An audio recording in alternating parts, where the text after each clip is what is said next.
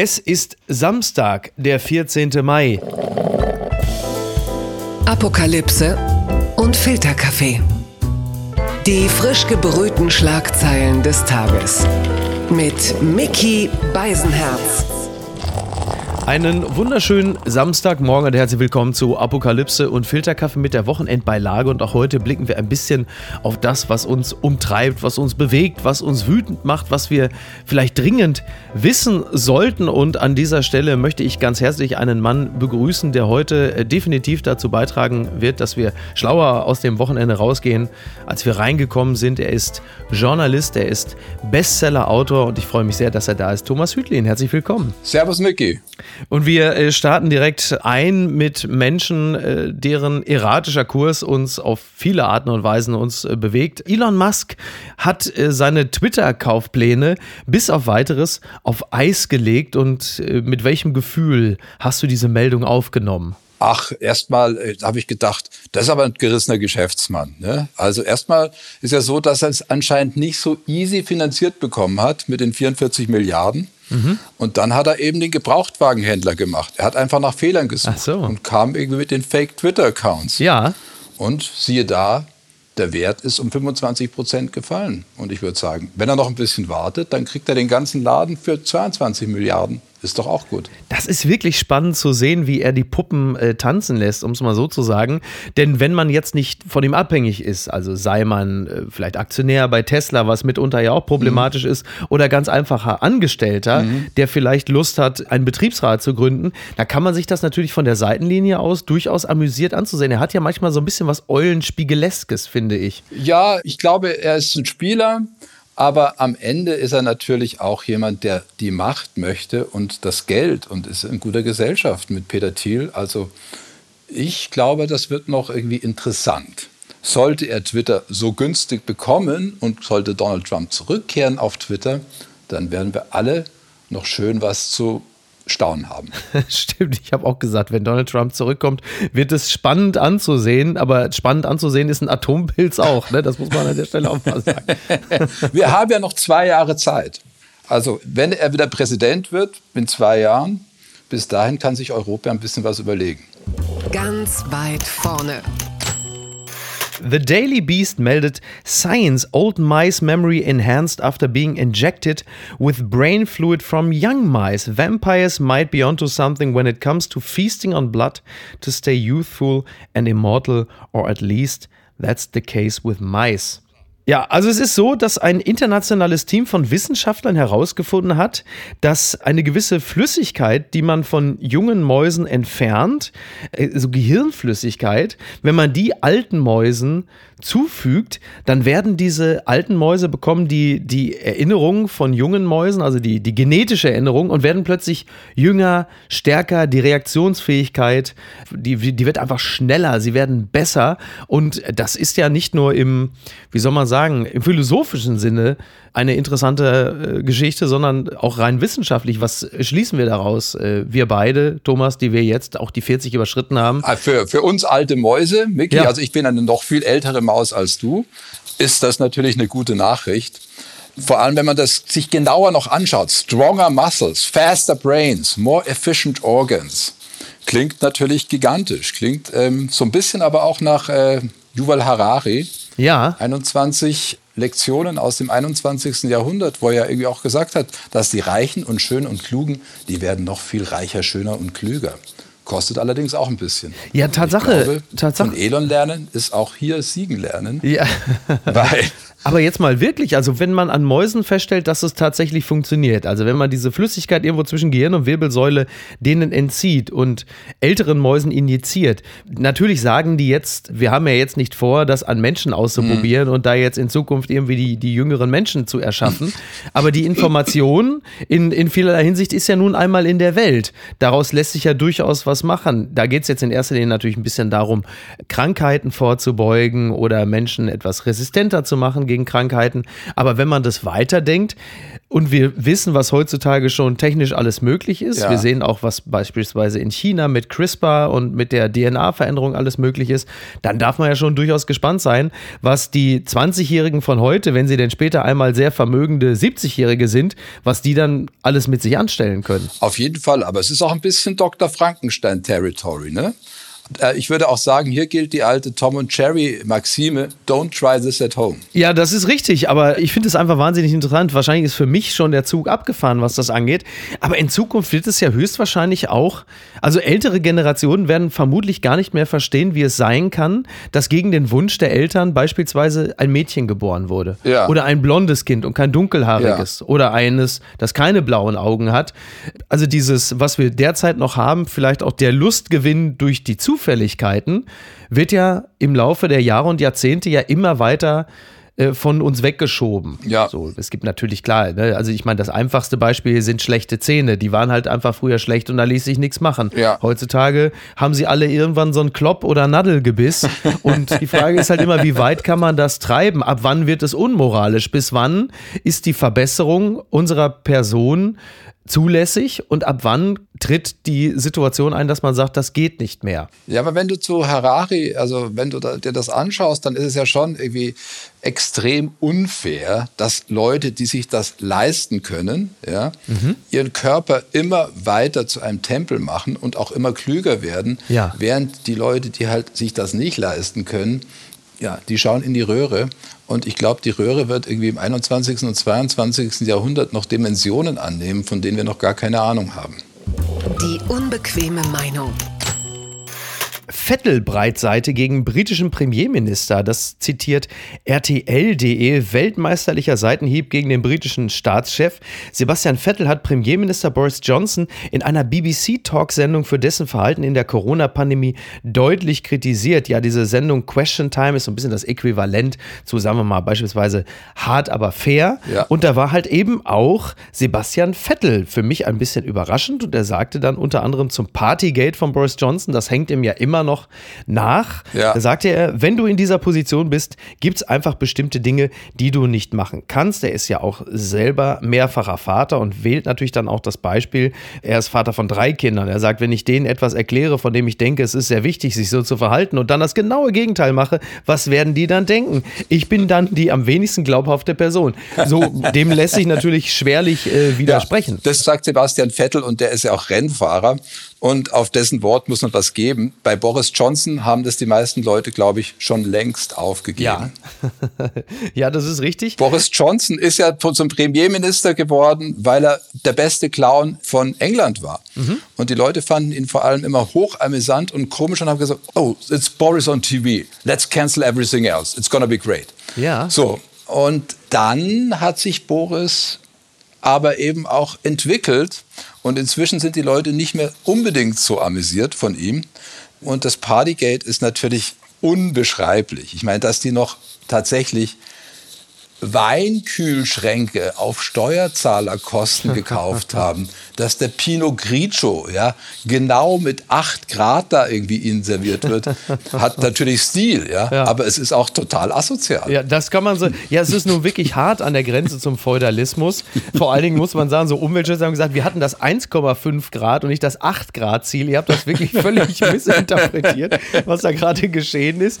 Und das britische Parlament, da geht es ja auch, um es mal vorsichtig auszudrücken, hoch her. Also NTV schreibt unter anderem Drogen, Missbrauch, Alkohol, diese Skandale erschüttern das britische Parlament. Da wird also nichts ausgelassen. Und man sagt ja immer, ne, der Fisch und der Kopf und der Gestank. Und das ist im Falle von Boris Johnson höchstwahrscheinlich dann auch absolut zutreffend. Auf der anderen Seite verkörpert Boris Johnson möglicherweise auch deshalb eine gewisse Attraktivität, weil er in all dem, was er tut, einerseits natürlich ein sehr guter Redner ist. Das heißt, der britische Humor stellt sich da immer auch wieder dar. Das kann er ja durchaus. Und auf der anderen Seite hat er natürlich auch ein gewisses Selbstbewusstsein, an dem sich eine Nation ja grundsätzlich erstmal gerne anlehnt. Das muss ja nicht so verzweifelt Machismo sein, wie das bei Erdogan der Fall ist oder im härtesten Falle bei Putin.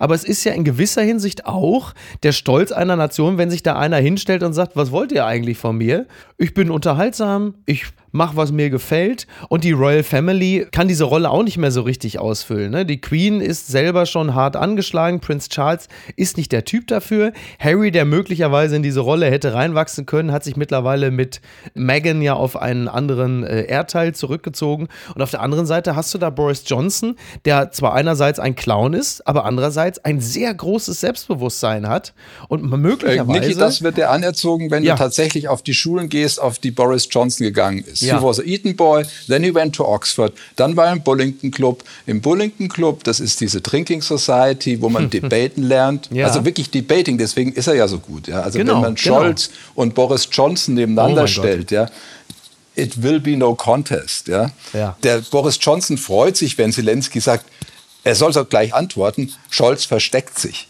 Ja? Mhm. Und so fängt schon mal an. Und natürlich ist aber das auch der Fluch von Boris Johnson, weil er hat ja quasi den Brexit gar nicht gewollt, wirklich. Er hat den Brexit nur gemacht, er hat sich nur dieser Kampagne verschrieben, weil er Cameron, mit dem ja. er in der Debating Society immer gestritten hat, eins auswischen wollte und zeigen wollte, dass er der bessere Redner ist. Mhm. Und der Preis war halt dann nicht eine Kiste Champagner, sondern der Preis war der Austritt aus der Europäischen Union. Und jetzt sitzen die Briten da Wahnsinn, und die meisten ne? finden es nicht so toll. Und Boris Johnson, der natürlich einfach dieses wahnwitzige Selbstbewusstsein mhm. hat, von dem du gerade gesprochen hast, ja, der findet es einfach nur eine Bestätigung, dass er der Größte ist, dass er auch noch das managen kann. Das ist ein super Punkt. Das hatte ich auch schon mal im Januar mit Fidi Oetker, der hier zu Gast war, besprochen, dass das ja der, der Kern des Problems auch ist. Du hast zwar einerseits eine ganze Generation von hervorragenden Rednern geschaffen, ja. also Johnson besser als Cameron, wie wir ja. festgestellt haben. Ja die alle debattieren können, die rhetorisch brillant sind, ja. denen es aber ja. aufgrund dieser Elite-Internate natürlich komplett an sozialem Gewissen,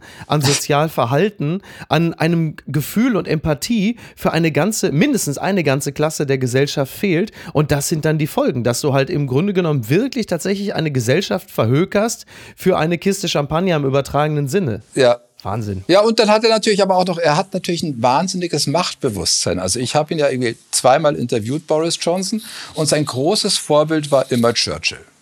Und deswegen, glaube ich, ist er jetzt auch so ein wenig kriegslüstern mhm. und hängt sich da auch in der Ukraine so rein, weil er kann jetzt endlich zeigen, ja, dass er irgendwie auch in den Fußstapfen des großen Churchill bestehen kann. Und wenn du dich erinnerst, Margaret Thatcher, hat ja damals, also a little war is always great for Britain. Ja. Margaret Thatchers äh, damalige Umfragewerte sanken dramatisch und dann kam der Falklandkrieg und dann schickte sie ihre Schiffe dahin. Mhm. Äh, es gab irgendwie die eine oder andere Seeschlacht und es wurde gewonnen und sie hat die nächste Wahl in einem Landslide nach Hause gefahren. Ja, tja.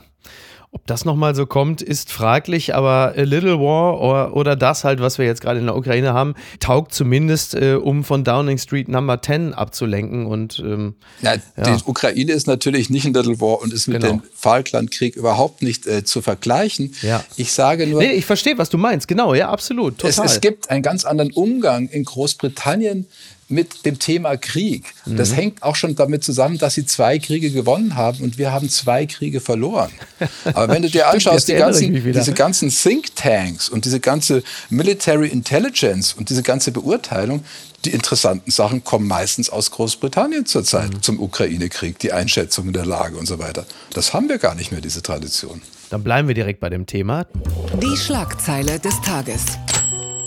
Nach sechs Wochen Scholz telefoniert mit Putin. Das ist eine Annäherung, die äh, wir sonst eigentlich nur bei Johnny Depp und Amber Heard also so äh, gespannt verfolgen. In diesem Falle geht es dann doch um Größeres. Die FAZ schreibt, auf deutsche Initiative hin haben der Bundeskanzler und der russische Präsident miteinander telefoniert. Das war das erste Gespräch seit dem Bekanntwerden der Gräueltaten von Butscha. Äh, nachgereicht, etwas ähnliches wurde dann auch noch berichtet über den amerikanischen Verteidigungsminister und den russischen Verteidigungsminister Minister, die ebenfalls nach Wochen wieder miteinander gesprochen haben. Das empfinden wir grundsätzlich, glaube ich, erst einmal als gutes Zeichen. Olaf Scholz, ich zitiere ihn hier an der Stelle gerne, er schrieb bei Twitter, drei Dinge aus meinem heutigen langen Telefonat mit Putin. Es muss schnellstmöglichst einen Waffenstillstand in der Ukraine geben. Die Behauptung, dass dort Nazis herrschen, ist falsch. Und ich habe ihn auf die Verantwortung Russlands für die globale Lebensmittellage hingewiesen. Auf diesen Tweet und auf das Telefonat reagieren die unterschiedlichsten Menschen Menschen auf die verschiedenste Art und Weise, unter anderem Ralf Füchs, der an dieser Stelle häufig ja schon aufgefallen ist, ja. für mich persönlich im sehr positiven Sinne. Der bemerkte gleich, dass letzteres, also der Hinweis auf die äh, globale Lebensmittellage, ja. das dürfte Putin 25 Millionen Tonnen Weizen lagern im Hafen von Odessa und werden mhm. blockiert von den Russen. Ich meine, Natürlich ist das ein Skandal. Aber wir dürfen davon ausgehen, dass das Putin relativ gleich ist, dass er das als Druckmittel vermutlich gerne benutzen wird, aber dass er jetzt nicht, nachdem Olaf Scholz gesagt hat, was machst du denn da, sagt, um Gottes Willen, ich wusste ja nicht, dass es den Leuten da irgendwo auf dem afrikanischen Kontinent so schlecht geht, oder? Nein, aber trotzdem, es ist eine globale Verantwortung und es sind, glaube ich, 34 Staaten haben sich irgendwie enthalten bei der mhm. Verurteilung in der, in der UN. Also es ist ja nicht so, was Indien und so weiter hat sich ja enthalten. Also es, ja. es ist nicht so, dass die ganze Welt Russland sanktioniert. Nein. Und ich würde schon sagen, dass mit dem Weizen, das hat schon das Potenzial, auch für Leute unangenehm zu werden, mhm. die Putin derzeit noch unterstützen. Nichtsdestotrotz ist natürlich der zweite Punkt, dass Olaf Scholz ihm gesagt hat, er lege Wert auf die Behauptung, dass in äh, der Ukraine keine Nazis herrschen. Ja. ja. Zwar sehr ehrenwert, aber wenn man sich die Rede von Putin genau angehört hat am 9. Mhm. Mai, hat er ja ein neues Narrativ aufgemacht, nämlich irgendwie quasi der Krieg gegen die Nazis, gegen die deutschen Nazis, ja, der wird jetzt weitergeführt gegen die Nazis in der Ukraine. Ja. Also es ist quasi der große vaterländische Krieg, der jetzt weitergeht äh, in der Ukraine. Das ist natürlich ein völliger Irrsinn. Ja. Und äh, ich weiß nicht, wie man da jetzt mal so schnell einen Waffenstillstand herbeireden äh, möchte. Oder ich würde es mir wünschen. Ja. Ich würde mir wünschen, dass morgen Waffenstillstand ist. Gar keine Frage. Nur die Sache ist so verfahren und the Stakes die jetzt Putin am 9. Mai nochmal aufgemacht hat, hängt die Sache noch etwas höher.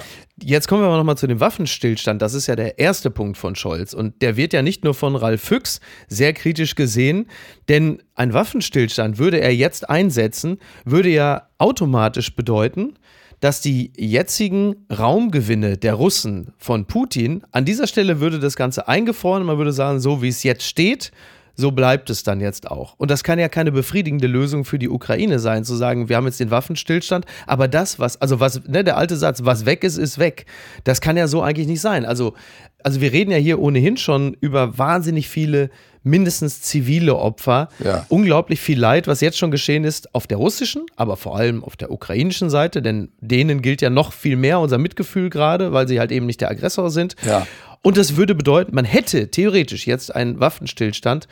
Und an diesem Punkt würde man sagen, okay, let's call it a day, dann war es das. Kann das überhaupt eine Situation sein, die beide Seiten befriedet oder befriedigt? Naja, ein Waffenstillstand ist ein Waffenstillstand und danach kommen die politischen Verhandlungen, wie man sich einigt. Mhm. Ja? Nur ich, ich bin kein Militärexperte, nur ich kann mir auch nicht vorstellen, dass man tatsächlich eine Frontlinie festschreibt und dann überlassen die Russen diesen für sie sehr verlustreichen Krieg ja. und ziehen sich zurück in die Grenzen vor dem 24. Februar, was ja das ist, was Zelensky ne? gefordert ne? hat. Ja. Und ähm, das kann ich mir wieder nicht vorstellen. Ich kann mir vorstellen, irgendwie, dass es die Unterzeichner des ersten Briefes sich so vorstellen. Mhm. Aber ich kann mir nicht vorstellen, dass sich irgendjemand in der Ukraine das vorstellen kann. Unterm Radar. Ist eine Person, die speziell du mit dem Buch Berlin, 24. Juni 1922, wieder auf unsere Karte gesetzt hast. Die Süddeutsche schreibt vor 100 Jahren die Ermordung Walter Rathenaus. Ein Buch aus unserer Zeit. Diese Lust an der Gewalt, dieser Hass auf die Republik. Thomas Hütlins hochaktuelle Rekonstruktion des Mordes am Weimarer Spitzenpolitiker Walter Rathenau vor 100 Jahren. Nils Minkmar hat darüber geschrieben und das muss man natürlich sagen, wenn Nils Minkmar sich hinsetzt und ein, eine Rezension, einen Bericht über ein Buch schreibt, dann muss es ein besonders gutes sein. Und diese Person, Walter Rathenau, ist, so wie du sie beschrieben hast, eine, die wahnsinnig aktuell ist und die Begleitumstände ja im Grunde genommen, wenn man sich das durchliest, ja fast wie eine 1 zu 1 Kopie unserer Zeit sich lesen. Es gibt gewisse Parallelen, weil Walter Rathenau wollte ja ein anderes Deutschland. Es gibt ja von Sebastian Hafner dieses bekannte Zitat, der sagt, es gab zwei große charismatische Figuren in der Weimarer Republik. Die eine war durch seine unfassliche Kultur Rathenau und mhm. die andere war durch seine unfassliche Gemeinheit Hitler. Ja. Und nachdem Rathenau abgeräumt worden war, mhm. war der Weg dann frei für den anderen großen Charismatiker. Ja. Rathenau wollte ein völlig anderes Deutschland als Hitler. Rathenau wollte die offene Gesellschaft, er wollte eine Wiederannäherung an den Westen, er wollte wirtschaftliche Zusammenarbeit, er wollte eine Art EU bauen. Das waren also alles sehr, sehr moderne Gedanken. Mhm. Und wenn Rathenau möglicherweise, wir wissen es nicht, mhm. aber wenn Rathenau, der ja der bekannteste Jude seiner Zeit war, auch ja. in Deutschland, wenn Rathenau weitergelebt hätte, weiter hätte gestalten können, wer weiß, was passiert wäre. Möglicherweise nicht die Katastrophe, die uns ja in gewisser Hinsicht bis heute begleitet. Ja, er war ja eine, wie man deinem Buch ja entnehmen kann, eine wahnsinnig schillernde Person. Er hat ja unglaublich viele Persönlichkeiten in sich vereint. Also er war Spitzenpolitiker, er wäre aber eigentlich gerne Oberst geworden. Er Offizier war, wäre er gerne. Genau, Offizier, genau, Offizier, Offizier wäre er gerne. Ja. Genau, er, er hatte homosexuelle Neigung, er ja. war andererseits aber auch ein Frauentyp, er war in der Kunstszene unterwegs. Er war ich auch glaub, ein Dandy, ein Dandy, der sich von Munch hat malen lassen, als genau. einer der ersten in Berlin, während die anderen noch die Bilder von Munch von der Wand gerissen haben. Ja. Also er war kulturell komplett modern. Ja. Er war auch wie du ein großer ähm, Liebhaber des Automobils, hat im Automobilsalon ja. äh, empfangen, lange Reden gehalten. Er hat 70.000 Briefe geschrieben, er hat irgendwie zwei Dutzend Bücher geschrieben. Also er war wirklich ein sehr gebildeter Mann von mhm. irgendwie unendlicher Energie. Ja, und äh, man hätte wirklich, wirklich, wirklich gerne gehabt, dass so jemand Deutschland weitergestaltet hätte und man hätte irgendwie es wirklich gerne erlebt, ähm, dass uns halt der andere erspart geblieben wäre. Es ist ja so, Deutschland hätte damals wirklich die Möglichkeit gehabt, durch diese ganzen Nobelpreisträger, auch durch die ganzen Juden, durch diese ganze Gemischtheit und diese Wirtschaftskraft hätte Deutschland die Möglichkeit gehabt, sowas wie das Amerika irgendwie Europas zu werden. Ja, ein großes, modernes Land. Und stattdessen irgendwie sind wir in die Barbarei zurückgefallen ich finde, es ist bis heute irgendwie wirklich, wirklich wahnsinnig schade. Und deswegen habe ich das Buch geschrieben, ja. weil die, die Fragestellungen begleiten uns ja immer noch. Mhm. Ja, ist es die offene Gesellschaft oder gehen wir zurück zur reinen Form? Gehen wir zurück irgendwie zur reinen Lehre? Sind, werden wir alle wieder Arier? Hm. Und lassen keine Fremden ins Land. Das ist ja quasi der Faschismus. Das, das wichtigste Merkmal des Faschismus ist, dass du den Fremden als Feind identifizierst und dann vernichtest. Ja. Und dieser Walter Rathenau wurde ja ähm, Opfer, kann man sagen, einer Art Terrorzelle, einer rechten Terrorzelle. Am Ende war es dann aber auch wieder der berühmte Einzeltäter. Also auch da hat man das Gefühl, dass sich die Geschichte eines anderen auf unglückliche Art und Weise populär gewordenen Walters, nämlich Walter Lübcke, ja. schon rund 100 Jahre davor schon einmal zugetragen hat. Ja, also Walter Lübcke war dann da tatsächlich der erste politische Mord in Deutschland nach dem Zweiten Weltkrieg. Und äh, auch das wurde dann tatsächlich auf einen Einzeltäter reduziert. Diese ganzen mhm. Überlappungen mit dem Verfassungsschutz, dass da ein, der, der beste Freund des Täters, Stefan Ernst, und der Mann, der mit ihm die Waffen vergraben hat, der, der hatte auf seinem Schreibtisch eine Zyklon B-Kartusche stehen. Ja. Du weißt, was Zyklon B ja, war? Das war das Gas, mit dem er in Auschwitz die Leute umgebracht genau. hat. Da hat er seine Stifte drin gesammelt. Also solche Leute, die werden dann vor Gericht vorgeführt und dann heißt es ja, kann man nichts machen, Beweise reichen nicht aus, mhm. wir verurteilen nur den Stefan Ernst. Finde ich ein bisschen seltsam, aber gut, ähm, geht, glaube ich, in die Berufung, wird man sehen, wie es weitergeht. Diese Geschichte, äh, die du da aufgeschrieben hast, ist es so eine Art historische Reportage? Der Begriff, der waberte mal rum. Andere sprechen von einem True Crime Roman. Wie kann es gelingen, etwas, was ja nun jetzt rund 100 Jahre her ist, ziemlich genau auf den Tag fast, so zu erzählen, dass die Menschen nicht abwinken und sagen, ja, das ist ja eine Welt in Schwarz-Weiß, was habe ich damit zu tun? Du weißt ja, ich bin auch Drehbuchautor und ich hatte die Geschichte sehr früh dem Produzenten Nico Hoffmann mhm. gepitcht Und Nico winkte nur ab und sagte, oh Gott, oh Gott, oh Gott, 20er Jahre. Das sind doch diese schnellen Bilder und die Leute haben alle irgendwie einen Vatermörder an und einen Zylinder auf. Es ist schwarz-weiß, wir haben gar keine Beziehung zu den Bildern, historische Stoffe, ganz schwierig. Und dann dachte ich mir, kann sein, aber trotzdem ist es ein Thema, das uns angeht und dann muss ich es eben modern aufschreiben mhm. und muss es dramaturgisch modern gestalten und dazu das eben nicht zu einem so ja, zähen, beschaulichen Geschichtsbuch werden lassen, sondern zu etwas, was man irgendwie liest und dann auch durchliest. Oh, ich dachte, du wärst längst tot.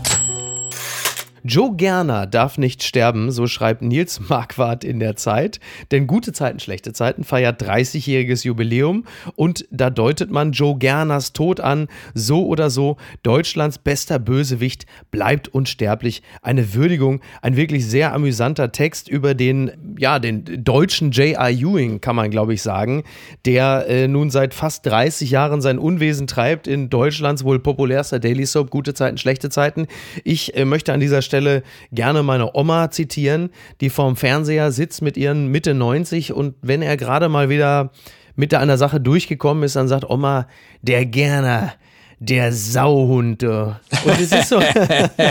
und, und, so ist es natürlich. Ne? Es ist natürlich, es ist halt dieses, er wird hier auch von Nils Marquardt äh, verglichen mit Shere Khan, Darth Vader oder Jack Torrance. Und da wird zwar gesagt, ja, so ganz kommt er nicht dran, aber doch im Großen und Ganzen braucht man natürlich so eine Figur, denn die guten Zeiten, die können natürlich auch nur dann glänzen, wenn du auch das ultimative Böse hast. Und das verkörpert in diesem Falle äh, Joe Gerner, der klassische, zumindest sagen wir mal, Vorabend-Villain. Und du hast ja schon gerade gesagt, du hast ja nun schon das ein oder andere Drehbuch geschrieben, deswegen gehe ich fest davon aus, dass du gute Zeiten, schlechte Zeiten in den letzten Jahren aufgesogen haben wirst. Ich habe noch nie eine Folge von gute Zeiten, schlechte Zeiten gesehen. Ja. Aber ich kann natürlich vollkommen verstehen, dass die Faszination eines Bösewichts ist natürlich mit das Wichtigste, was ja. ein Film haben muss.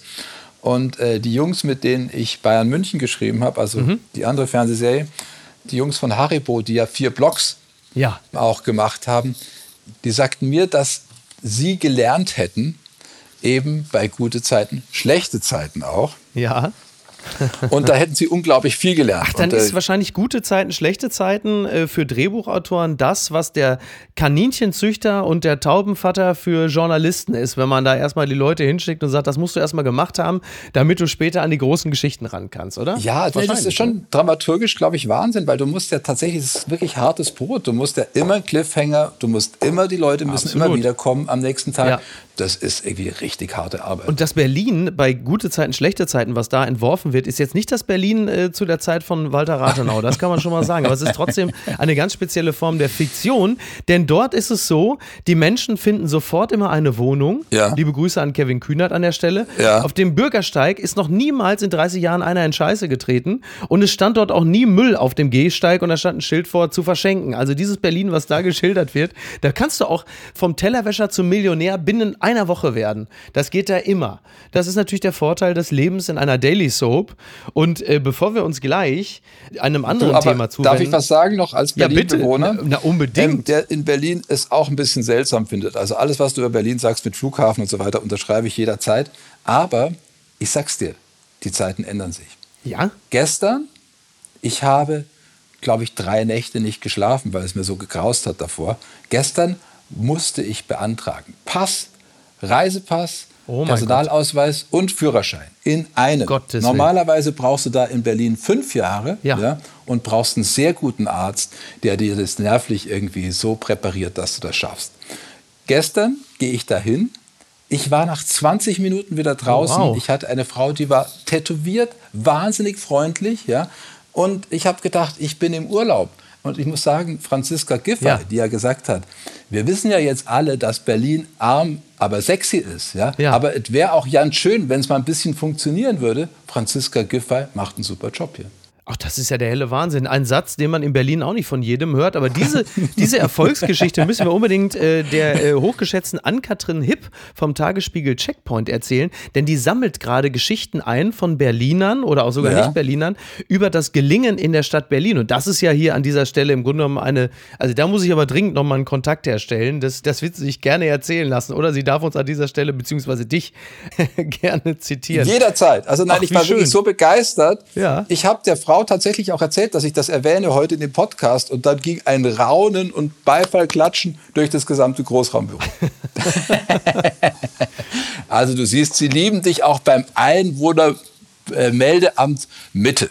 Pleasure. Falls ich mal nach Berlin ziehen sollte, was ja nicht ausgeschlossen ist in vielleicht zehn Jahren, dann werde ich, äh, hoffe ich, dass man sich an diesen Moment erinnert und mich wohlwollend einfach mal durchwinkt. Aber Beifall ähm, wird uns an dieser Stelle jetzt weniger begegnen. Bitte empören Sie sich jetzt. Politiker und Journalisten, was haben sie wieder für eine Scheiße geschrieben? So zitiert der Spiegel Joschka Fischer und äh, beschreibt ein paar Situationen, in denen die Politik mit dem Journalismus aneinandergeraten ist. Wenn die Mächtigen sich ungerecht behandelt fühlen, kann es laut werden von Helmut Kohl über Joschka Fischer bis Angela Merkel. Fünf persönliche Erinnerungen an Politiker, Wutausbrüche und der Anlass für diese äh, kleine Sammlung an Ausfällen ist natürlich der ehemalige CSU-Generalsekretär Stefan Mayer, der einen Journalisten der Bunden äh, bedroht hatte und sagt, ich werde Sie verfolgen, Sie überweisen mir jetzt sofort 200.000 Euro. Also es gibt schöne Geschichten, unter anderem schreibt äh, Christoph Schuld von einer Begegnung mit Helmut Kohl Ende 1999, als er auf Helmut Kohl wartet, um ihn darauf anzusprechen, äh, was denn da wohl los ist mit diesen dubiosen Zahlungen. Und dann schreibt er, ich sitze also vor dem Bundestagsbüro des Altkanzlers und schreibe mit, wer da so ein- und ausgeht. Wenn die Tür aufgeht, trifft mich ab und an der Blick von Juliane Weber, Kohls legendärer Büroleiterin. Irgendwann schöpft sie wohl Verdacht, jedenfalls geht plötzlich die Tür auf und Kohl stürmt auf mich zu. Ich stehe auf, vor mir stehen 1,93 Meter, Meter Altkanzler, aus denen jetzt eine Tirade losbricht. Sie haben überhaupt kein Recht, hier zu sitzen, schimpft Kohl. Ich widerspreche und zeige ihm meinen Bundestagsausweis. Die Zornesröte steigt dem Altkanzler ins Gesicht. Sie lugern vor meinem Büro herum und schnüffeln, donnert er. Ich sorge dafür, dass das ein Ende hat. Denn er nennt mich eine Gefahr für die Demokratie. Toll. Du bist ja nun ähm, Journalist, du machst das ja schon eine ganze Weile. Hattest du auch mal eine Begegnung mit einem Politiker, einer Politikerin, in der du dich äh, verbal in Jurien ausgesetzt sahst? Naja, ich war ähm, ja Korrespondent in England und in Amerika. Mhm. Tatsächlich ist Politjournalismus in Deutschland, es hat viel mit Warten zu tun und auch ja. viel mit Warten vor den Türen. Das musste ich jetzt nicht so oft machen, mhm. aber ich habe auch schwierige Zeiten durchlebt, vor allem mit Dieter Bohlen. Ach, guck an, das ja. ist ja jetzt nicht der klassische Politiker, ne? In dem nee, Sinne. aber irgendwie, er hat, ist auch der Einzige, der mich wirklich bedroht hat. Ich Ach, weiß noch, ich habe damals, weiß, erinnerst du dich noch, als es alles losging mit Dieter Bohlen, als ihn auch keiner noch, also als ihn noch als Medienfigur keiner so richtig auf der Uhr hatte. Ja. Als er noch irgendwie so dieser, dieser Typ war mit der Föhnwelle und irgendwie diesem komischen Duett also Modern so Anfang Talking. der 80er, ja? Nee, das war so Mitte mhm. der 90er. Also Mitte der 80er, ach so. Mitte der 90er. Und dann ging auf einmal die Sache los mit Verona und dann äh, ging die ganze Sache in die Brüche und Nadel zog wieder ein. Stimmt. Und dann habe ich mich damals ins Auto gesetzt und habe äh, Dieter Bohlen in seiner schönen weißen Villa in Tottensen ja besucht. Ja, super. Und das war irgendwie Mega. großartig, ja. weil es fing schon an, weißt du, da war die Putzfrau und die machte am Klo rum und mhm. Dieter Bohlen hatte Angst, dass die Putzfrau ihm sein Klo kaputt macht. Das war Nadel, das war Nadel. Ja, und brüllte die Putzfrau an. Und danach erzählte er den ganzen Tag, wie großartig er eigentlich sei. Eigentlich so groß wie Mozart. Ja. Ja, aber die Deutschen hätten es nicht begriffen. Da habe ich gesagt, Wahnsinn. Und dann hat er gesagt, aber in Russland. In Russland bin ich groß. Die wissen, dass ich so groß bin wie Mozart. Das habe ich alles aufgeschrieben. Und dann habe ich. Klingt ja wie Schröder. dann habe ich Jahre später irgendwie ihn angerufen und dann hat er gesagt, rufen Sie mich nie wieder an. Ja, Sie sind der aller, allerletzte. Ach, interessant. Und das war natürlich der größte Ritterschlag, den ich bis jetzt bekommen habe äh, ja, im Showbusiness. Ja, das ist also eine interessante Phase, weil das war ja genau das, die Zeit, die du beschreibst, ist ja irgendwo zwischen der zweiten Modern Talking Phase von Bohlen, als er wieder zu langsam wieder zurück in die Bedeutungslosigkeit absank und lediglich durch die Verona Penisbruch Nadel Geschichte mal wieder ein bisschen mit Aufmerksamkeit aufgeladen wurde. Ja. Das war ja noch vor Deutschland sucht den Superstar. Ne? Ja, ja, klar, nee, das ja, ja. tatsächlich das dass Dieter Bohlen so also die Leute fanden ja, dass der auf einmal toll reden kann. Das fand, mhm. Ich fand ja auch seine Sprüche, die hatten schon was damals am Anfang. Das war schon war so eine andere Zeit. Das ne? war so ja. brutal asozial und so mhm. brutal hart. Und wir waren ja damals noch in diesem Deutschland sehr diplomatisch. Man drückte sich höflich aus. Man versuchte nicht anzuecken. Und dann ja. kam dieser Proll ja. und brüllte alle an und sagte, äh, die Frau, die will ich nie wieder sehen. Die hat irgendwie Mückenmittel gekauft. Ich habe keinen Bock auf Mückenmittel. 30 Mückenmittel Mittel, scheiß Urlaub und so weiter. Und das war natürlich irgendwie unfassbar. Ja, das war der Sound oder der gewünschte Sound der Zeit, ne? Weil genau das, was du sagst, es war alles so relativ gelackt und es war auch unehrlich auf eine Art ja. und Weise und alle wollten irgendwie nett zueinander sein. Und dann kam der halt und äh, ja, verhielt sich so, wie er sich verhielt, ist aber natürlich mittlerweile auch schon über 20 Jahre her. Aber das ist interessant, dieses, dieses sich ewig unverstanden fühlen und zu sagen, in Russland bin ich groß. Auf die Art und Weise ist äh, Dieter Bohlen sogar fast so eine Art Helmut Kohl des deutschen Pops. Dieses, ja, die sind alle neidisch, die wollen nur alle mir was Böses und ihr wisst alle nicht meine Bedeutung in der Geschichte. Solche Leute berufen sich Aber dann ja gerne auf. Du darfst nicht vergessen, dass Helmut Kohl natürlich wirklich irgendwie auch ein bisschen verkannt war. Ja, ja, natürlich. Also ich weiß nicht, wie würde man ihn gerade jetzt auch eingedenk der aktuellen politischen Situation, wie würde man ihn jetzt beurteilen? Ist, ist es schon an der Zeit, Helmut Kohl schon wieder neu zu beurteilen und anders? Ja, weiß ich nicht, aber diese, die deutsche Einheit hat er damals wahnsinnig gut gemanagt mhm. und hat, war sehr, sehr schnell. Und äh, die Franzosen wollten die deutsche Einheit nicht, Margaret Thatcher wollte sie nicht. Äh, die hat gesagt, die Deutschen, wenn du die Deutschen nicht an den Füßen hast, dann hast du sie bald wieder am Hals. und Gorbatschow war schon wohlwollend und Bush war es egal. Mhm. Und irgendwie hat er dann in diesem kurzen Zeitfenster die deutsche Einheit hingekriegt. Und wenn man sich anschaut, was jetzt in der Ukraine passiert, ja. dass er das alles, ohne dass auch nur ein Schuss gefallen wäre, ja, ohne dass irgendwo ein Panzer hingerollt wäre, mhm. so schnell hinbekommen hat und so, ja, gut. Also für die DDR war es dann schon auch schwierig im Endeffekt, aber trotzdem, allein dieser Einigungsprozess, mhm. ja, ohne Gewalt, ohne Blutvergießen, ohne Panzer, finde ich, ist eine große historische Leistung, muss man erstmal so hinkriegen. Und das Weitere ist, dass natürlich Helmut Kohl Europa war wirklich sein Projekt und das Friedensprojekt, wie er da Hand in Hand mit Mitterrand steht, er hat sich immer klein gemacht, um also als der große Helmut, ja, ja damit er ja. den anderen nicht so auf den Senkel geht. Ist eigentlich schlau. Den, ne? den europäischen Nachbarn. Ja, außenpolitisch hat das gut funktioniert. Innenpolitisch hätte man dieses Kleinmachen ihm ja eigentlich nie unterstellt. Da war es natürlich immer, ging es natürlich darum, dass man alle von der eigenen Größe irgendwie überzeugt bekommt. Ja. Aber außenpolitisch ist das natürlich klug, denn ja. das ist ja etwas, was wir ja immer wieder erleben, dass du mit Menschen wie beispielsweise Putin und deren äh, Narzissmus und deren schnell zu kriegenden Ego anders umgehen musst, um überhaupt noch etwas zu erreichen. Und da geht es jetzt nicht um den Waffenstillstand an sich, sondern es geht halt darum, diese Leute in Anführungsstrichen zu nehmen zu wissen. Und ähnlich wie du es gerade schon bei David Cameron mhm. und Boris Johnson hattest, wo es am Ende doch ganz häufig um die ganz banalen Dinge, nämlich das Ego geht, was im Zweifel den Lauf der Geschichte verändert,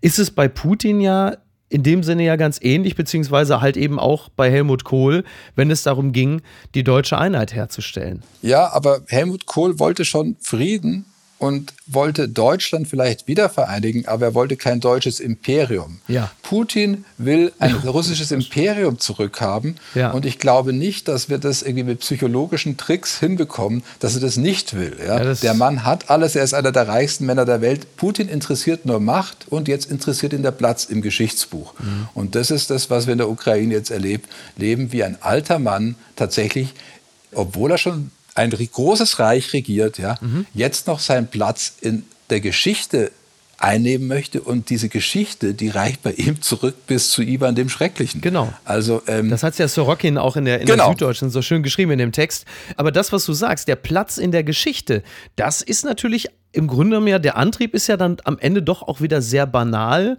weil, äh, wie man so schön sagt, ego-driven. Also Total. da hast du einen Mann um die 70, angeblicher, wurde jetzt gerade gemeldet, an Blutkrebs erkrankt, deshalb Steroide als Therapie, ist eine Mutmaßung, ist nicht bestätigt, aber viele sagen mittlerweile, er sei schwer krank. Und in dieser Lebensphase nochmal einmal den großen Wurf zu schaffen und aber trotzdem alle anderen ja unter den Bus zu werfen. Also jemand, der verantwortungsbewusst, ich will nicht sagen rational, aber verantwortungsbewusst handelt im Interesse aller Völker und aus humanistischen Motiven, würde ja niemals das wagen, so viel Leid über zwei Völker zu bringen, nur um seinen Platz in der Geschichte zu wahren. Das wollte ich sagen. Das ist Ja. also strategisch trotzdem außen vor. Ne? Ja, aber deswegen haben wir auch sowohl Harari als auch Timothy Garten Ash, die haben ja alle am ersten Tag, am 25. Februar, haben die sofort geschrieben in den englischen Zeitungen, Putin ist der große Verlierer dieses Krieges. Und ähm, was du gesagt hast, geschichtlich, politisch sowieso, möglicherweise wird er den Krieg jetzt auch noch militärisch verlieren. Ich wünsche es mir. Ja. Ja. Und ähm, wenn die Leute immer sagen, ja, äh, das geht doch nicht, ist doch Atommacht. Afghanistan haben sie auch verloren, waren sie auch Atommacht. ja, die USA waren auch Atommacht, als sie Vietnam Ja. äh, versucht haben. Genau. Also das, genau. Du kannst alleine auch als Atommacht einen Krieg verlieren. ist doch eine beruhigende Erkenntnis für so einen Samstagmorgen, oder? Also nicht für Putin, aber für uns, die wir äh, ja uns wünschen, dass er das Ding. Dann kommen wir jetzt mal zu einem anderen Imperium. Das gibt's doch gar nicht. Der FC Bayern als Fernsehserie und, Klammer auf, fast, Klammer zu, jeder kann sich auf eine Rolle bewerben, das berichtet web.de. Die Erfolgsgeschichte des FC Bayern wird von RTL und der UFA als nachgespielte TV-Serie erzählt. Tragende Rollen sollen Gerd Müller, Sepp Meyer, Franz Beckenbauer, Paul Breitner und Uli Hoeneß sein. Eine Komparsen- und Kleindarstelleragentur sucht noch bis zum 23. Mai nach Interessierten, die als Statist oder Kleindarsteller ein Teil dieser Serie sein möchten. Es ist wohl so, man kann da mitmachen. Man, so bestimmte Kriterien sind allerdings ein Ausschlusskriterium und zwar gefärbte oder gesträhnte Haare, ebenso ein No-Go wie Sonnenbankbräune, Piercings und Tattoos an sichtbaren Körperstellen. Da falle ich ja schon in mehrfacher Hinsicht ja leider schon komplett raus. Das ist ja bitter einfach. Außerdem werde ich einen jugendlichen Fußballer auch nicht mehr darstellen können. Also es ist für mich natürlich sehr bitter. Ich hätte da sehr gerne mitgemacht. Aber Koteletten, Schnauzbart, kannst du doch alles Ah, noch irgendwie nachholen. Das wäre das wär gerade noch machbar, abgesehen davon. ich habe mich jetzt schon drauf gefreut, dass du dich bewirbst. Wen darf ich denn geben? Paul Breitner? Wer darf ich denn sein? Ich wäre gerne Paul Breitner. Da musst du dich dann aber im Keller von Uli Hoeneß verstecken, weil der hat sich da tatsächlich ähm, wochenlang verborgen gehalten, weil er nicht zum Bund wollte und die ganze Zeit Panik war, die Feldjäger kommen. Ah. Ja. Und Uli hat gesagt, der Paul ist nicht da.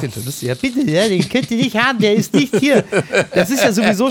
Also ich, ich, bin, ja, ich bin ja nun äh, Stand jetzt Borussia Dortmund-Anhänger, Ja. finde aber den FC Bayern natürlich wahnsinnig spannend, auch die Geschichte des FC Bayern. Und um nochmal die Namen zu nennen, die Drehbücher, das wird ja schon mit dem Drehen, wird ja schon begonnen. Am 25. Mai geht's los. Genau, das ist ja nun wirklich sehr bald. Äh, die Ja. äh, schrieben Hanno Hackford, Richard Kropf, liebe Grüße und Bob Konrad, die, wie du ja gerade schon sagtest, ja auch vier Blogs geschrieben haben. Moment, ich habe die Uli Hoeneß Folge geschrieben. Ach, du hast die Uli Hoeneß Folge Ja. geschrieben. Sehr gut, okay. Also du hast die Uli Hoeneß, da müssen wir auch, auch gleich nochmal drüber sprechen. Denn die Figur des Uli Hoeneß wiederum war für Kida Ramadan, der ja Tony Hamadi bei vier Blocks gespielt hat, Mhm. war Uli Hoeneß eine ganz wichtige Inspiration, weil Uli Hoeneß für Kida Ramadan, Der Pate war. alias Tony Hamadi, der Pate war, Ja. der Babo, Ja. der also so, diese, So diese Mischung mir. aus Geschäft und Leidenschaft Ich liebe diesen Typen. so gut verbunden hatte. Aber, ich liebe ne, diesen aber ich liebe, auch. aber ja. ich liebe, äh, ich liebe vor allem den Kida Ramadan. Ich finde den so großartig. Ja. Äh, Ich finde auch diesen Podcast, diesen neuen, so wunderbar, reich und schön. Also der Typ ist einfach ein Knaller.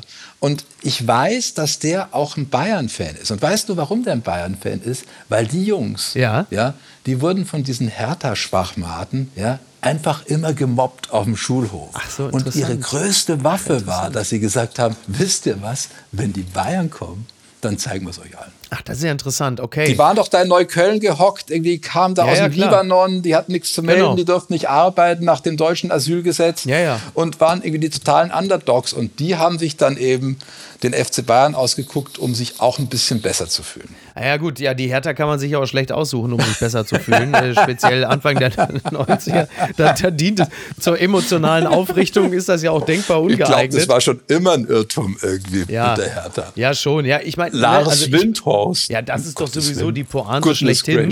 Ist ja sowieso die, die Pointe schlechthin. Ist, also die, die Folge wird ja nun am, am Samstag ausgestrahlt. Jetzt, da wir reden, ist es bereits Samstag und da ist der letzte Bundesligaspieltag. Dankenswerterweise, Mhm. vielen Dank, liebe DFL, ist zumindest am letzten Spieltag ist so, dass alle Spiele gleichzeitig Mhm. stattfinden. Das war ja früher auch am vorletzten Spieltag mal so, aber du weißt ja, ne, Cash is King. Ja. Ist ja schon eine interessante Komponente, dass es jetzt passieren kann, dass die Hertha in die Relegation rutscht Ja. und dann auf den HSV trifft. Das hat ja Felix Magath vor ein paar Wochen schon gesagt, dass so, bitte warten Sie, es wird Ja. so kommen Ja. und dann, ne?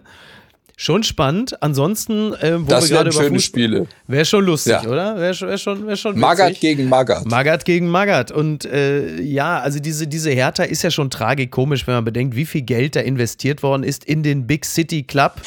Und dass es dann am Ende möglicherweise in einem Abstieg münden könnte, das entbehrt nicht einer gewissen Komik. Das muss man schon sagen. Ja. Ähm, dieser Uli Hoeneß, mit dem du dich ja sehr intensiv beschäftigt Ja. hast, hast du neue Facetten an ihm entdeckt? Im Vergleich zu denen, die du vielleicht vorher schon an ihm gesehen hattest. Wo Nee, hat er dich am meisten überrascht? Naja, pass auf, also die äh, Serie geht ja tatsächlich in den 60er und 70er Genau. Jahren spielt die. Genau, Ja, das ja. heißt also, die Underdogs vom Land ja, kommen in die große Stadt Ja. und zeigen mal irgendwie, was geht. Ja. Und ähm, dann holen sie für Deutschland die Weltmeisterschaft Mhm. und danach irgendwie will jeder irgendwie ein größerer Star werden und es fängt die ganzen Streitereien an. Der eine geht und, nach Madrid. Genau. Ja. Und der andere irgendwie hat Angst vor Paul Breitner. Ich, ich krieg schon Angst, wenn der Paul mich nur anschaut, hat der Gerd gesagt. Ja, kauft sich dann ein Steakhouse in Fort Lauderdale, Ja. er fängt an zu saufen, ähm, stirbt fast, wird dann zurückgeholt vom Uli und so weiter. Also ist alles wirklich, finde ich, schöner, Ja. dramatischer Stoff Ja. und auch sehr amüsant, ja. Ja. entertaining und ist halt ein wunderbares Sittenbild, finde ich, der 60er und 70er Jahre.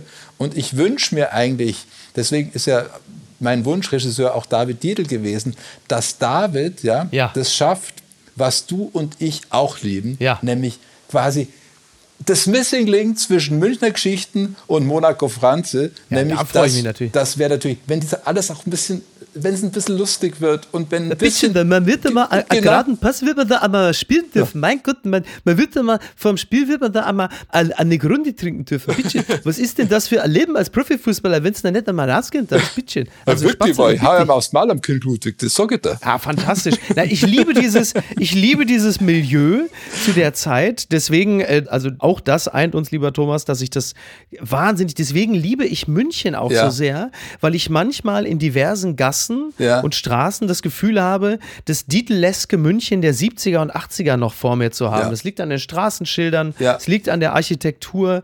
Man schmeckt es so. Du hast das Gefühl, jeden Moment kommt Baby Schimmerlos in dem weißen Porsche Cabrio um die Ecke. Moment, das ist ja der Kir Royal dann, gell? Ja, ja, gut, da reden wir über die mittleren 80er, ne? aber, aber, Aber weißt du aber was, klar, das, was das Lustige am Monaco Franze ist? Dass das der Helmut geschrieben hat im Chateau Marmont in Los Angeles, weil er tierisches Heimweh nach München hat und sich da so ein Ideal München erschaffen hat. Was Ja. ich natürlich irgendwie auch eine schöne romantische Geschichte finde, Ja. dass du unter der gnadenlosen Sonne Kaliforniens mit John Belushi irgendwie als Drogenopfer Mhm. im Pavillon nebenan dir dann irgendwie sagst, aber geh Spatzel, ich möchte heute Abend vielleicht doch nicht in die Oper gehen, gell? Ja. Hast doch aber ein bisschen was, ich mag noch mal woanders hin. Ja, ja, das ist spannend. Das, auch da gibt es ja gewisse Parallelen, denn äh, Benjamin von Stuckrad-Barre, liebe Grüße an dieser Stelle, hat Liebe ja Grüße. seinerseits ja auch, Auch im Chateau. Marmont geschrieben und ist ja wiederum mit Helmut Dietl befreundet gewesen. Also hat ja bis zum Schluss mit ihm zusammengearbeitet. Also das schließt sich in gewisser Hinsicht ja auch der Kreis. Und der FC Bayern hat ja, wie du es ja schon richtig angerissen hast, ja einfach eine wahnsinnig spannende Geschichte. Also schon weit, weit, weit zurück, aber genau diese Zeit, die du beschreibst, späte 60er, 70er, 80er. Ich liebe das. Also man muss Micky, kein Bayern-Fan sein, um Männer das in zu lieben. Pelzmänteln ist doch fantastisch, oder? Ja. Geldkoffer irgendwie, wo die Scheine rauspurzeln, großartig. Schnauzbärte und dann noch Franz Josef Strauß, der durch die Sakristei marschiert und irgendwie der Trauzeuge ist. Also Ja. herrlich. Ja, wie dieses Dietleske. Ah, bitte, Herr Ministerpräsident, bitte, Herr Ministerpräsident, bitte, kommst doch her, setzen Sie sich. Das ist, also das ist, ja, ja, ja, ja. Ich freue mich, ich freue mich wirklich sehr, sehr, sehr Franz, darauf. Franz, Franz, wenn es beim Finanzamt Schwierigkeiten gibt, einfach bei mir melden. Rat mal, wer das gesagt hat? Der damalige Finanzminister. Ja, natürlich, selbstverständlich. Also ich freue mich sehr darauf, ich bin sehr gespannt. Wenn du mir da eine Rolle reinschreiben kannst, also ich äh, hinterlasse mal so ganz dezent mein Visitenkärtchen. Ich hab's Äh, doch gewusst, Problem. dass wir doch zusammenkommen. Ja, bitte schon. Irgend, irgend so einen windigen, fischigen Typen kann ich da doch geben. Da muss ich mich noch nicht mal verkleiden. Das, das ist doch schon absolut Ach, möglich. das finde ich herrlich. Gewinner des Tages.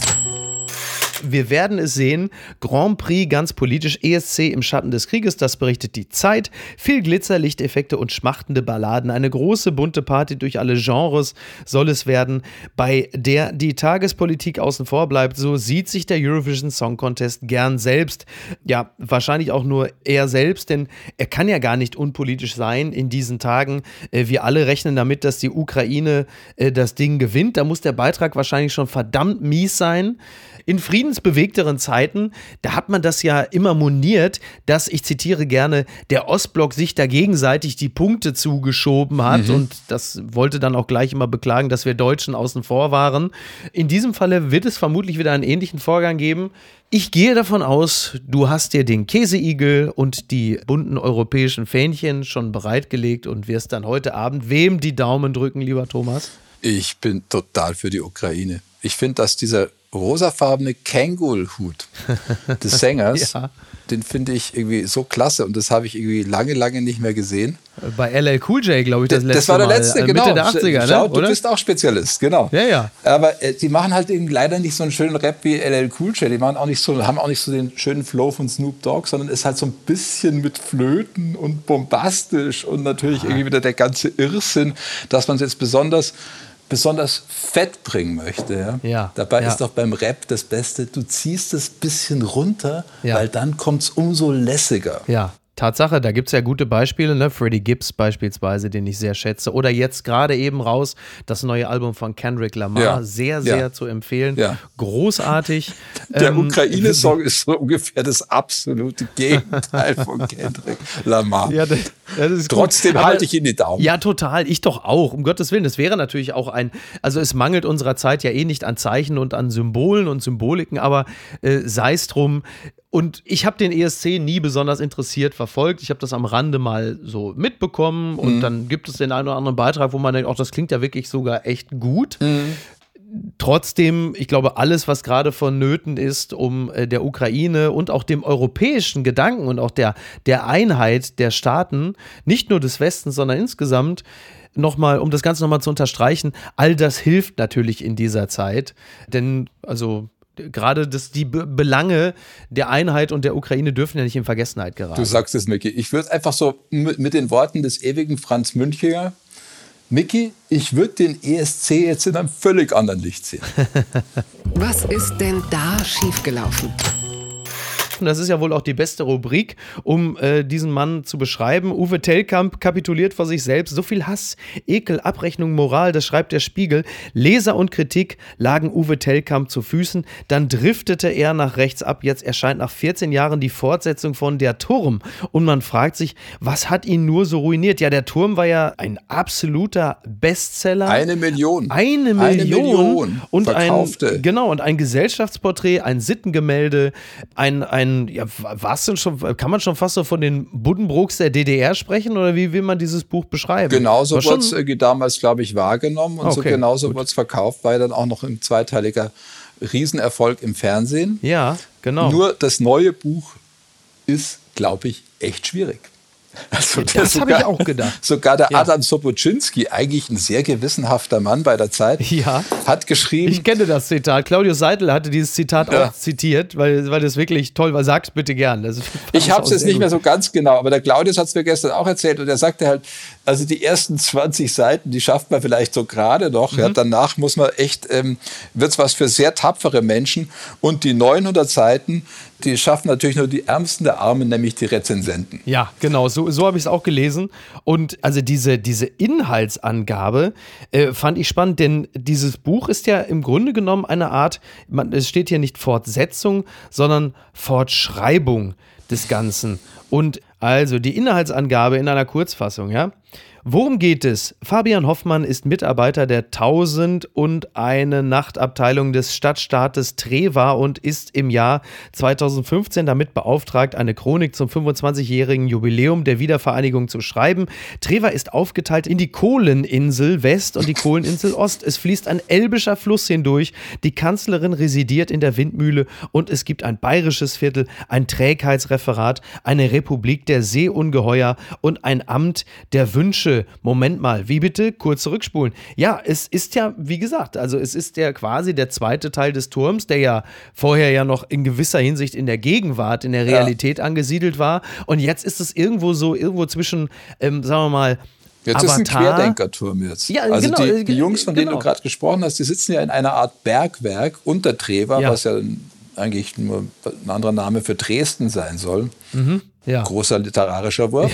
Und die verfassen da kleine Depeschen, die sie weitergeben an die sogenannte Lügenpresse, an die Süddeutsche, mhm. an den Spiegel und so weiter. Und ja. die müssen dann irgendwie das schreiben, was quasi dann Politik wird genau. in Deutschland. Und es wird alles quasi diktiert irgendwie aus dem Bergwerk von der Stasi. Genau. Das ist natürlich schon irgendwie ziemlich ja. crazy ja. Stuff. Genau. Ja? ja, ja, das ist so ein bisschen so der Herr der Ringe für Wutbürger. Ne? Wenn man das so liest, so, da wurde irgendwie, und, und das ist schon spannend. Also das, das knüpft ja genau an das an, mit dem Telkamp irgendwann Mitte der 2010er dann so unangenehm auf sich aufmerksam gemacht hat, weil er in einem Maße sich flüchtlingskritisch gezeigt hat, dass auch die wohlmeinendsten Geister dachten, so jetzt wird es aber langsam wirklich ein bisschen sehr seltsam. Und im Grunde braucht er jetzt ungefähr knapp 1000 Seiten, um nochmal das zu unterstreichen, was er vorher schon gesagt hat, dass man ja seine Meinung nicht sagen darf, genau. dass es eine Meinungsdiktatur gibt und verlagert das Ganze aber in eine elbische Welt. Und es ist offenkundig wirklich, also nach all den Rezensionen, die man so lesen kann, ähm, ja, herausfordernd, um es mal so zu ja, sagen. Ja, aber es ist ja auch ein Roman, es ist ja ein literarisches Werk und dann könnte man ja sagen, gut, es steht für sich. Jetzt hat aber der äh, Literaturkritiker der Süddeutschen, der große Lothar Müller, hat in mhm. der SZ ein sehr interessantes Interview gemacht mit dem Tellkamp. Das geht ja. halt auch erst um literarische Dinge am Anfang und am Ende fragt er ihn dann aber schon noch so ein bisschen irgendwie äh, nach dem, was eben die letzten zehn Jahre war, was du auch gerade erzählt hast. Und mhm. da geht es auch um Pegida. Ja. ja. Und da sagt der Telkamp tatsächlich, da läuft die gesellschaftliche Mitte. Ja? Die gesellschaftliche Mitte läuft bei Pegida. Ah ja, okay. Und wenn die dann dargestellt werden als Nazis, dann sei das ungerecht. Ja? Dann sagt er, ich muss mich rechtfertigen, dass ich Deutscher bin. Ja? Und es wage, mich auf Goethe zu beziehen. Wo du echt sagst, ja, Moment mal, okay. was ist denn das für ein merkwürdiges Ding? Und dann redet er noch von so einer von so einer Meinungsdiktatur mhm. der Grünen in Deutschland, von einer Splitterpartei der Grünen, die in Deutschland die Meinung diktiert.